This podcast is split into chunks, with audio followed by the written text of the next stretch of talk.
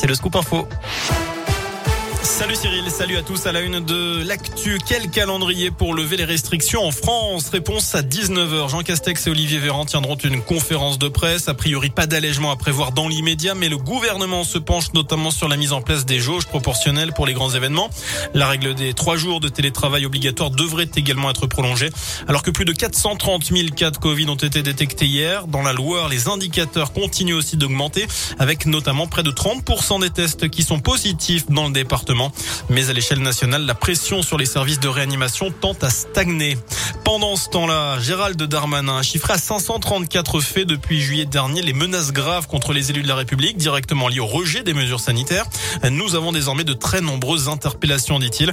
Les menaces se font principalement via Internet, mais il dit redouter les menaces physiques désormais. La protection des domiciles et des permanences des députés avait été renforcée pendant l'examen du projet de loi sur le passe vaccinal.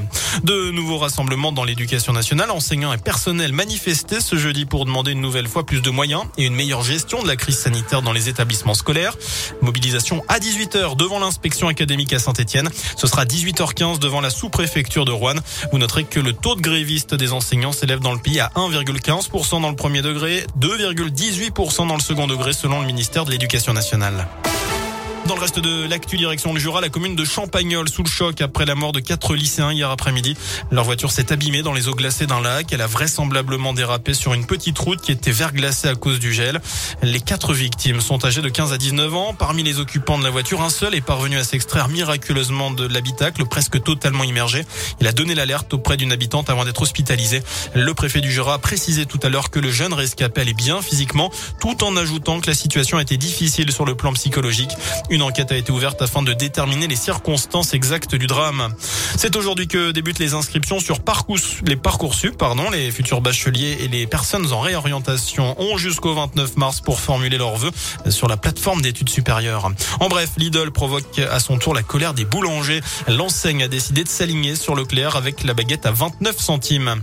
On passe au sport du hand ce soir, début du tour principal pour l'équipe de France à l'Euro. Les Bleus invaincus pour l'instant affrontent les Pays-Bas. C'est à 20h en tennis, la verre à moitié plein pour les Français à l'Open d'Australie. Benoît Paire s'est qualifié pour le troisième tour en battant le Bulgare Dimitrov. Il jouera le grec Tsitsipas, quatrième mondial au prochain tour. Ça passe aussi pour Alizé Cornet qui a battu la troisième mondiale, l'Espagnol Muguruza. En revanche, déception pour Rinderner et Gasquet qui ont abandonné. Enfin, qu'avez-vous lu l'an dernier? Le classement des livres les plus vendus en 2021 vient d'être publié. C'est une BD qui arrive en tête. Astérix et le Griffon. 1 547 567 exemplaires en moins de deux mois et demi quand même. Voilà pour l'essentiel de l'actu. Très bonne soirée. Merci.